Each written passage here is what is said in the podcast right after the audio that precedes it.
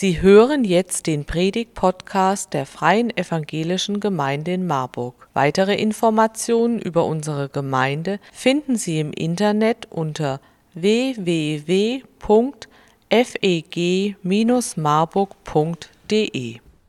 Am letzten Sonntag haben wir diese Predigtreihe begonnen, Gott ist. Und es geht in dieser Reihe darum, wie stellen wir uns Gott vor? Wie stellt er sich selbst uns vor und wie bekommen wir diese beiden Vorstellungen zusammen? In der Bibel, aber vor allem in unserem Leben, in unserem Alltag. Parallel beschäftigt sich eine nicht geringe Gruppe der Gemeinde an Bibelabenden mit dem Propheten Amos. Und ich will versuchen, heute in der Predigt unter dem Thema Gott ist ein Gott, der beruft, mehrere Dinge zusammenzubringen. Etwas über die Berufung von Amos, dem Propheten aus dem Alten Testament, dann etwas mehr über das Thema Berufung allgemein und hoffentlich ganz viel über Gott, was dann eine Fortführung der Lieder ist, die wir gerade gesungen haben, die die Größe Gottes sehr stark in den Vordergrund gestellt haben. Ich werde das Fazit dieser Predigt direkt zu Anfang spoilern. Das Fazit dieser Predigt wird sein, es gibt keinen besseren Platz, an dem du sein kannst, als der Platz, den Gott für dich ausgewählt hat.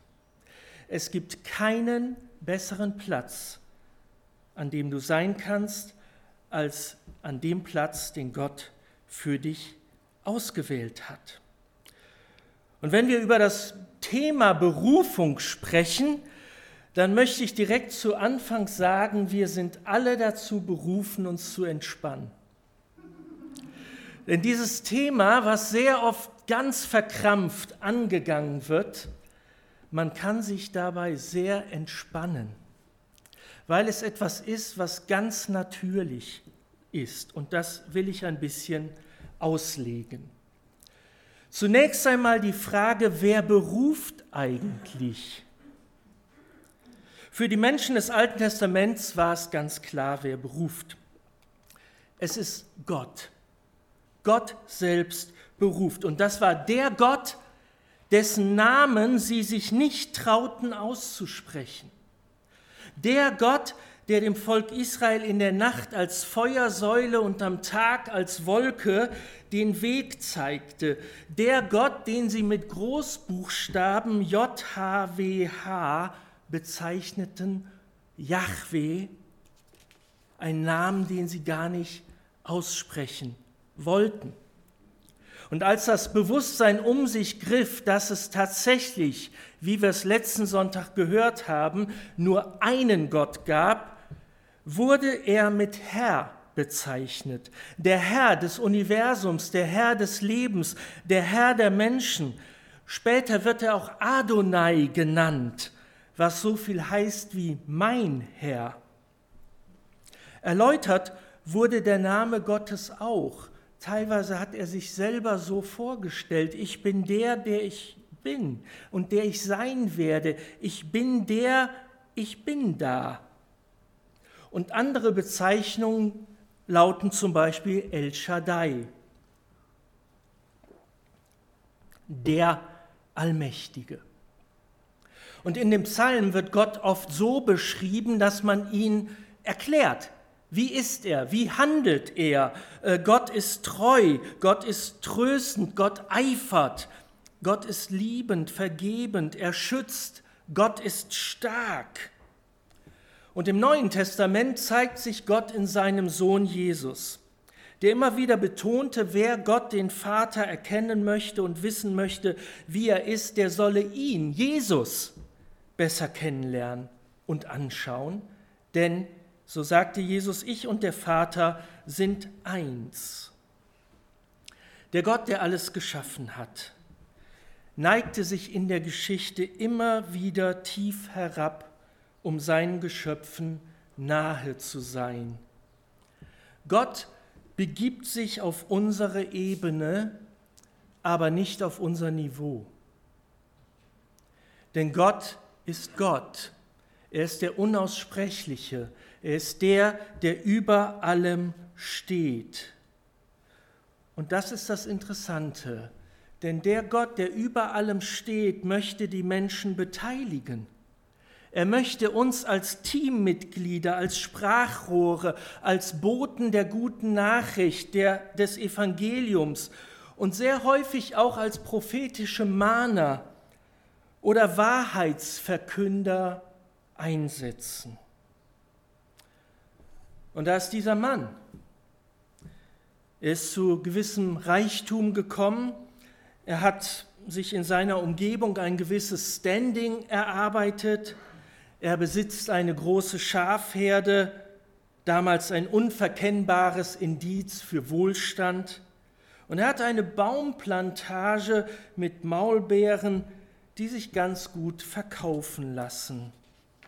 Aber noch etwas anderes zeichnet ihn aus.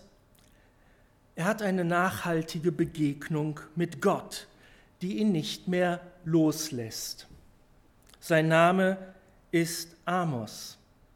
Amos ist einer der sogenannten kleinen Propheten und das hat nichts mit seiner Körpergröße zu tun, sondern mit dem Umfang seines Buches, das von ihm berichtet, was er übrigens nicht selbst geschrieben hat. Dieses Buch gehört im Alten Testament zur Reihe der kleinen Propheten. Und trotzdem ist Amos ein ganz großer, weil Gott ihn erwählt hat. Und Amos hat eine Begegnung mit Gott, die ihn nicht mehr zur Ruhe kommen lässt, denn der Schöpfergott, der Allmächtige, möchte Israel und Juda die als geteilte Nord- und Südreiche die israelische Geschichte getrennt voneinander fortführen wollten, einige unschöne, aber sehr deutliche Worte mitteilen.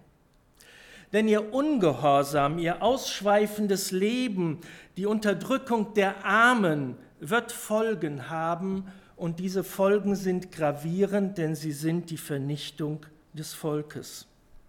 Und in einer ganz harten Diskussion, von der später berichtet wird, nämlich in Amos 7 zwischen einem Priester, Amasja, und Amos, spricht er über seine eigene Stellung. Amos sagt von sich selbst, ich bin überhaupt kein Prophet, auch keines Propheten Sohn, sondern ich bin ein Hirt, der Maulbeeren abliest. Aber der Herr nahm mich von der Herde und sprach zu mir, gehe hin und weissage meinem Volk Israel. Und diese Begegnung mit Gott muss so nachdrücklich gewesen sein, dass Amos gar nicht anders konnte, als ihr zu folgen. Denn der Gott, den wir vorhin besungen haben und den wir beschrieben haben, redete sehr deutlich. Der Löwe brüllt Wer sollte sich nicht fürchten? Der Herr, Herr redet. Wer sollte nicht weissagen? Dass Gott einzelne Menschen zu einem besonderen Dienst beruft, um mit ihnen die kleinen und großen Geschichten zu schreiben und die Weltgeschicke zu lenken, gehört zu den grundlegenden Erfahrungen, im Alten Testament von Israel, aber später auch der christlichen Gemeinde und bis ins Heute hinein. Und im Alten Testament wird eine solche Berufung einer Reihe von einzelnen Personen zuteil. Zu ihnen gehört zum Beispiel Abraham. Diese Berufungsgeschichte kennt sehr wahrscheinlich fast jeder von uns. Aber auch Mose oder Gideon mit seinen Fließen oder Samuel, Saul, Amos, Jesaja und viele andere. Sie alle werden überwiegend unmittelbar, völlig unvorbereitet und in der Regel sogar unerwünscht von Gott angesprochen. Mit einer besonderen, ja, mit einem besonderen Auftrag beauftragt, mit einer besonderen Aufgabe versehen. Und so ist es auch hier bei Amos. Er kommt eigentlich aus einem ganz kleinen Kaff, aus Tekoa, nicht gerade die Hauptstadt. und Gott nimmt ihn und redet zu ihm. Keiner der Berufenen im Alten Testament hat sich diese Aufgabe selber ausgesucht. Mancher versucht sich sogar mit Hinweisen auf die eigene Unfähigkeit oder auf die unbedeutende Herkunft oder auf die Unerfahrenheit aus der Situation heraus zu diskutieren mit Gott. Das tut Amos übrigens nicht, denn Gottes Ruf ist unausweichlich und unwiderstehlich. Und wenn der Löwe brüllt, dann hat man zu folgen. Interessanterweise folgen die Berufungsgeschichten im Alten Testament einem relativ gleichen Schema. Und das gilt bis heute. Berufung und Beauftragung durch Gott selbst. Und dann kommt erstmal der Einwand der Berufenen. Ich bin zu klein, ich bin unfähig, ich kann nicht reden, was soll ich? Was willst du mit mir, Gott? Warum nimm doch jemand anders?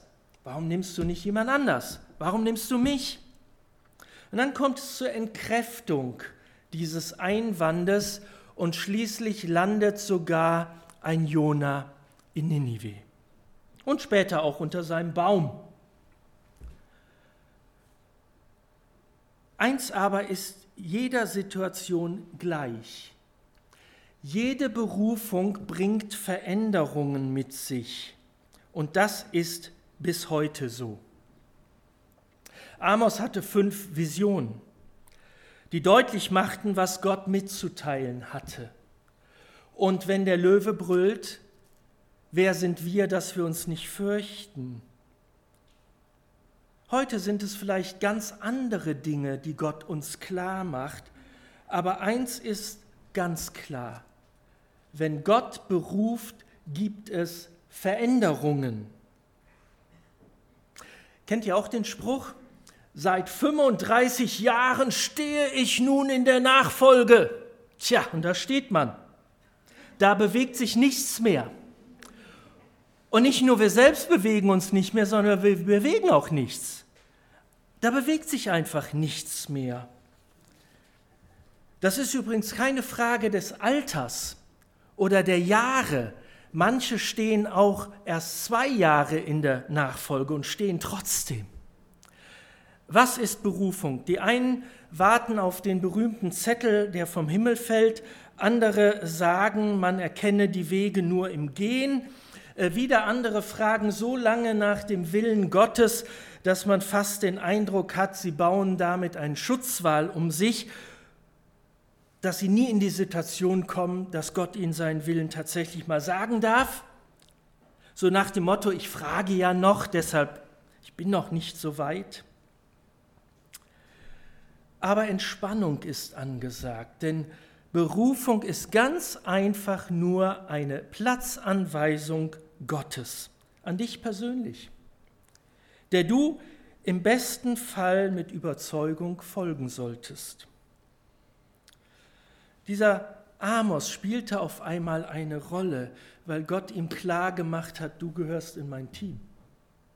Du gehörst in mein Team.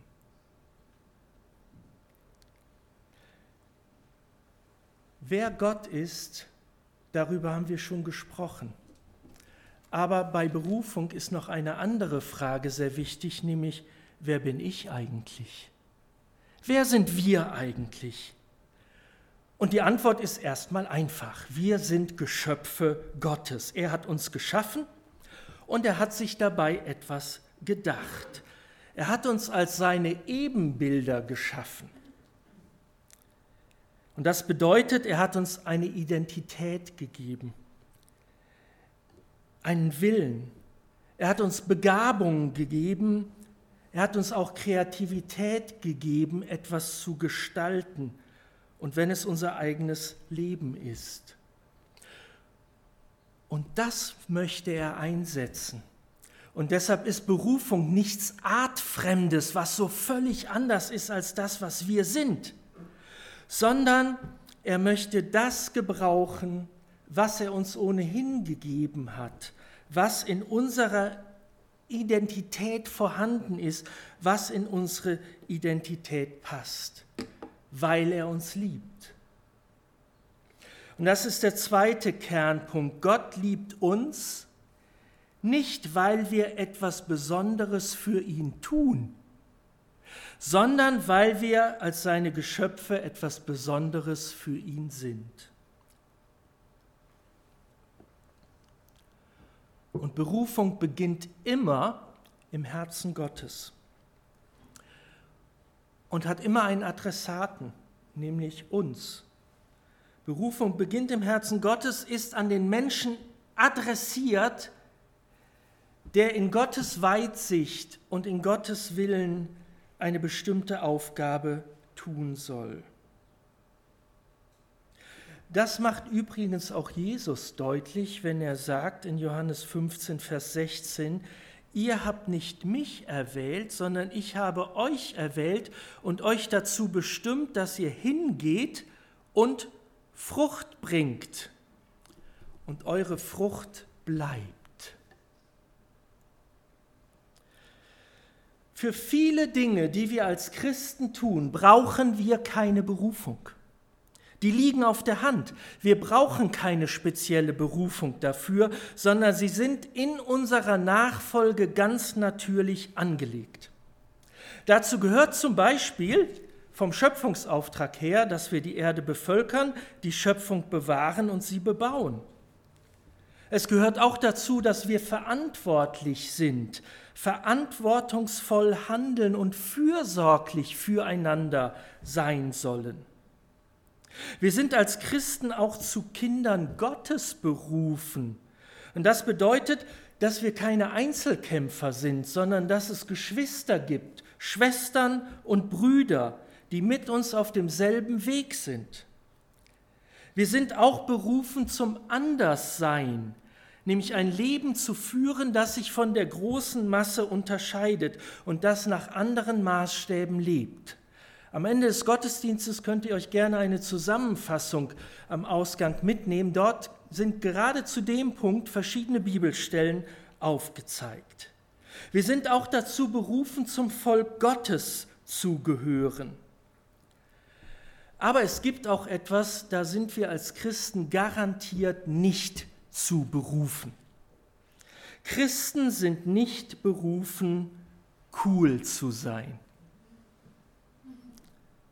sagt einmal der amerikanische Aktivist Shane Claiborne.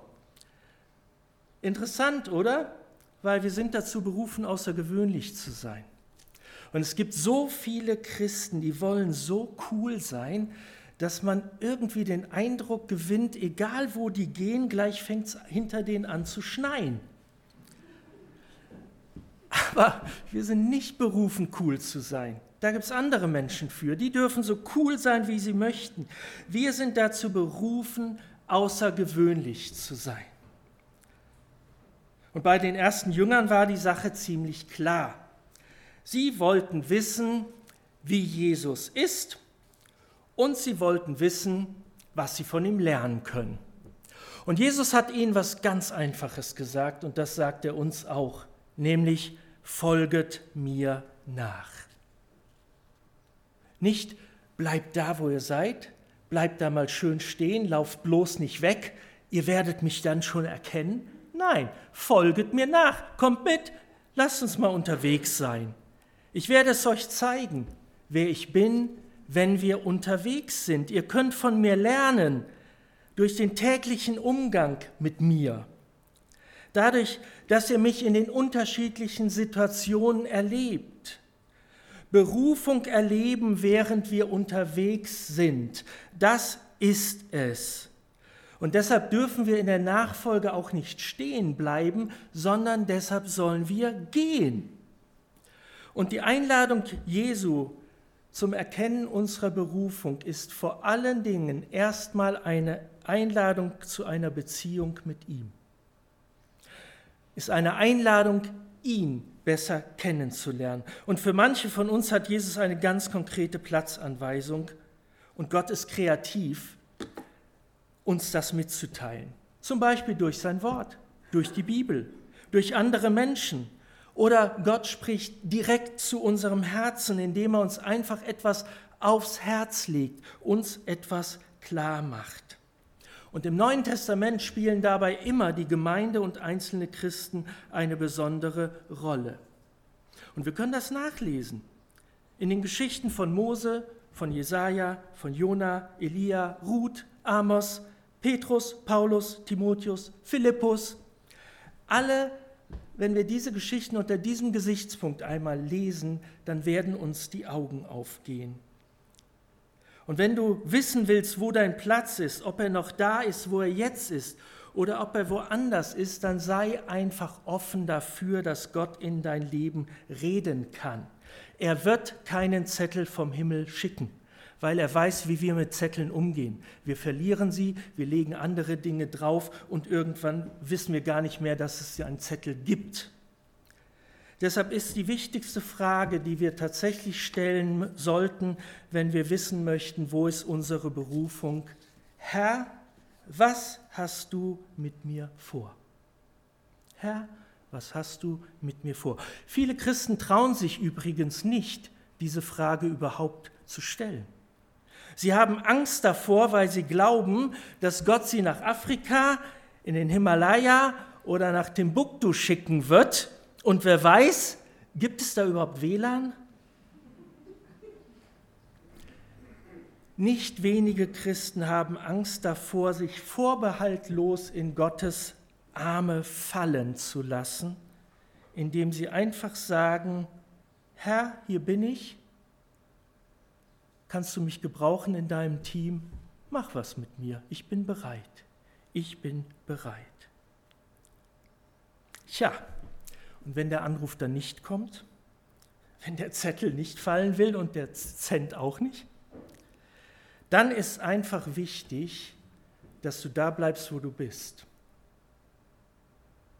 Wenn du sicher bist, dass der Platz, wo du jetzt bist, der Platz ist, wo du sein solltest, gibt es keine Gründe, warum du das ändern solltest. Aber kann man ja auch mal fragen in der guten Beziehung zu Gott, ist das noch mein Platz? Bin ich hier noch richtig? Willst du mich hier haben? Berufung, Nachfolge, Aufgabe, Sendung, Bevollmächtigung, eins wächst aus dem anderen und ist voneinander nicht trennbar. Und wenn Gott redet, dann erwartet er auch eine persönliche Reaktion von uns und die beste ist Gehorsam. Und hoffentlich muss er nicht wie ein Löwe brüllen, damit wir ihn verstehen. Zum Schluss der Predigt fünf kleine, ne, war zu früh, fünf kleine Gedanken, wie wir eine Berufung, eine Neuberufung oder eine veränderte Berufung entdecken können. Erstens Kontakte. Suche den Kontakt zu Gott und suche den Kontakt zu anderen Menschen und komm mit ihnen ins Gespräch. Denn der zweite Punkt ist Gespräche. Suche die Orte, wo du zur Ruhe kommen kannst, um mit Gott zu sprechen. Ich habe in meinem Leben erlebt, dass die Frage, Herr, was möchtest du eigentlich von mir, keine Frage ist, vor deren Antwort wir Angst haben müssen, sondern die Beantwortung auf diese Frage wird uns nur an den Platz führen, wo wir sein sollten. Also suche die Orte, wo du zur Ruhe kommen kannst, um mit Gott zu sprechen. Stelle Fragen wie, was will Gott? Was will ich? Wem diene ich eigentlich an dem Platz, wo ich jetzt gerade bin? Oder gibt es vielleicht andere Plätze, wo ich Gott und den Menschen besser dienen kann? Was empfinde ich selber als sinnstiftend? Der dritte Tipp ist Begabungen entdecken. Finde heraus, welche Fähigkeiten du hast und trau Gott einfach mal zu, dass er dir gerade diese Fähigkeiten gegeben hat, damit du sie einsetzt. Und dabei können uns Fragen helfen wie, was kann ich eigentlich? Oder wie kann ich meine Vorstellung vom Leben, wie kann ich meine Vision, wie kann ich das, was Gott auf mein Herz gelegt hat, im familiären, schulischen, beruflichen, gemeindlichen Umfeld einsetzen? Und dann kommt die, der vierte Schritt und das ist Bestätigung suchen. Keine Berufung ohne Bestätigung. Das muss nicht zwangsläufig eine Bestätigung von Dritten sein.